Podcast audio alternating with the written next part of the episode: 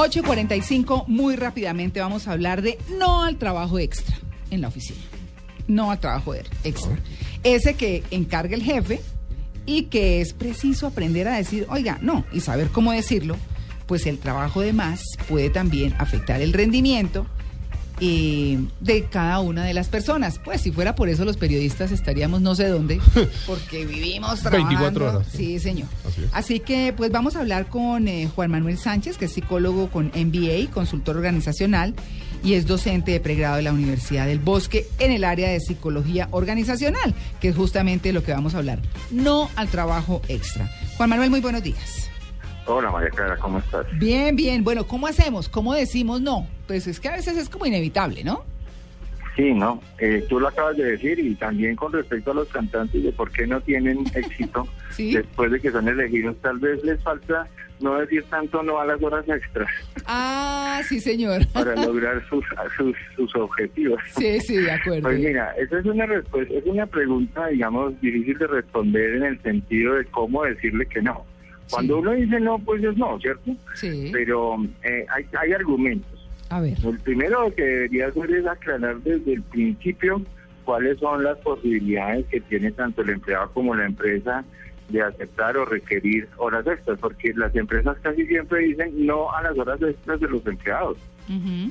Sí. ¿sí? Sí. Por lo tanto, si las empresas dicen que no a las horas extras tendrán unas razones, por ejemplo, economía, por ejemplo, exigir mayor organización, por ejemplo, cumplimiento de objetivos, etcétera. Pero si ya hablamos del empleado, cuando el jefe le pide que haga algún alguna tarea, pues de alguna manera podríamos decir que el empleado puede decir que no con argumentos como, por ejemplo, podemos distribuir el tiempo mejor o de alguna manera se puede plantear más tiempo para lograr ese objetivo o prever que se va a presentar una situación, por ejemplo, cuando las empresas tienen picos por temporada o por alguna actividad específica, se sabe que van a existir horas extras. Entonces los empleados también deben tener claro hasta dónde están dispuestos a llegar. Una madre de dos hijos que no tiene quien se los recoja y le dicen a las dos de la tarde que por favor se quede para un turno adicional que le mantiene, ¿no? Claro. Claro. Entonces, los jefes, o sea, un, un empleado puede decir que no con todo el derecho porque en el contrato está, pues, que está especificado un horario, pero debe tener unos argumentos que verdaderamente sean de peso y no simplemente no quiero porque tengo una reunión familiar o porque me quiero ir de fiesta o porque sencillamente no quiero hacer horas extras, sino algo que sea convincente para el jefe para no dañar esa relación. Mm, exactamente. Pues bueno, ahí está ese tema que es eh, bien particular y bueno, que va como con el tacto que tenga cada quien y los acuerdos a los que pueda llegar, ¿verdad? Y eso es lo que los psicólogos llamamos el contrato psicológico. Pero Exacto. también hay una, o sea, el contrato psicológico se refiere a qué estoy dispuesto a dar y qué quiero recibir.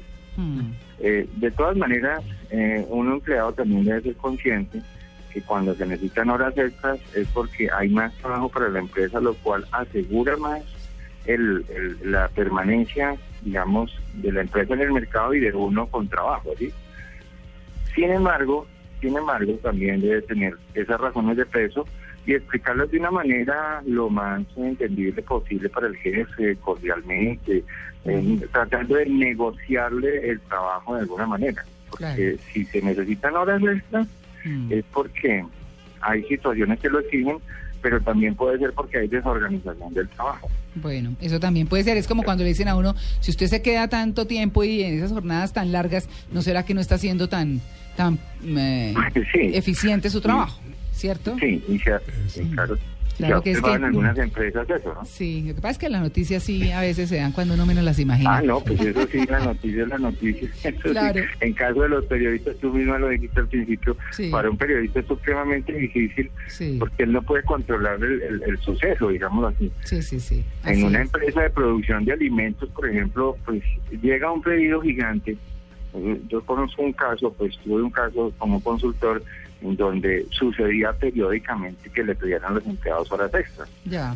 porque resulta que no tenían organizado suficientemente al cliente, ni siquiera, era una empresa de alimentos para animales, Ya. Entonces el, el cliente de tal zona se quedó sin alimentos para sus vacas porque es que resulta que compró un lote de 100 vacas y entonces ya no pide 10 toneladas sino 20. Ah, Entonces, ¿qué hacemos? ¿Perdemos el cliente? ah. ¿Le hacerle. permitimos que se vaya para el... ¿Ah? Sí, toca hacerle. Pues sí, es, es, es precisamente eso. Entonces, también la empresa debe ser muy clara al principio de que puede suceder eso, Sí. como con un periodista, pues. Sí, exactamente. Entonces, hay cosas que es difícil. Ahora, tú me preguntas, ¿cómo decir que no? Sí. Bueno, alguna vez mi padre me decía, decir que no es lo más fácil en la vida. Mm. ¿sí? Aún todavía lo estoy analizando porque a veces es muy difícil. Sí. Muy difícil. Embargo, Uy, sí. Las mujeres sí saben decir que no, los hombres no. ¡Apa! Ah, bueno, eso es otra cosa. Eso es cierto. Ah, Entonces, habríamos, habría que preguntarle a las mujeres cómo decir que no. Sin embargo, las mujeres son las que más trabajan en muchas empresas. Claro. Es decir, le, le meten mucha fuerza porque además las mujeres tienen las motivaciones de enfrentarse al machismo, enfrentarse a los sal- salarios menores, de tener que ser cabeza de familia. Entonces, hay muchas eh, connotaciones ahí. Sin embargo, eh, si hablamos de decir que no, pues hay que ser firme al decir que no, Mm. eh, en el sentido de no puedo por esto, Mm. sea, una razón de peso, Sí. pero también hay que tener unos límites, ¿no? Sí. La, la ley exige o permite hasta 10 horas al día, Sí. Bueno, ¿cierto? pues sí. Entonces, Ah, ahí, Ahí está, digamos, como, como la posibilidad de saberlo manejar y mirar cómo se puede mover, ¿no? exactamente. Bueno, vale. Entonces, uno puede decir que no, queriendo decir que sí, y Mm. puede organizarlo, o puede decir que sí, queriendo decir que no. No, como, decir, como, la- como a Ricardo Arjona. Sí, dime que no. Depende, dime un no camuflajeado. depende de Sí. parada de palos, ¿no? Ah, Sí, sí. depende. Exactamente. Pues, doctor Juan Manuel Sánchez, muchas gracias por su atención con No, Embrujins de Blue Radio. Bueno, bueno, feliz día. Mucho, gracias. Bueno, chao. chao.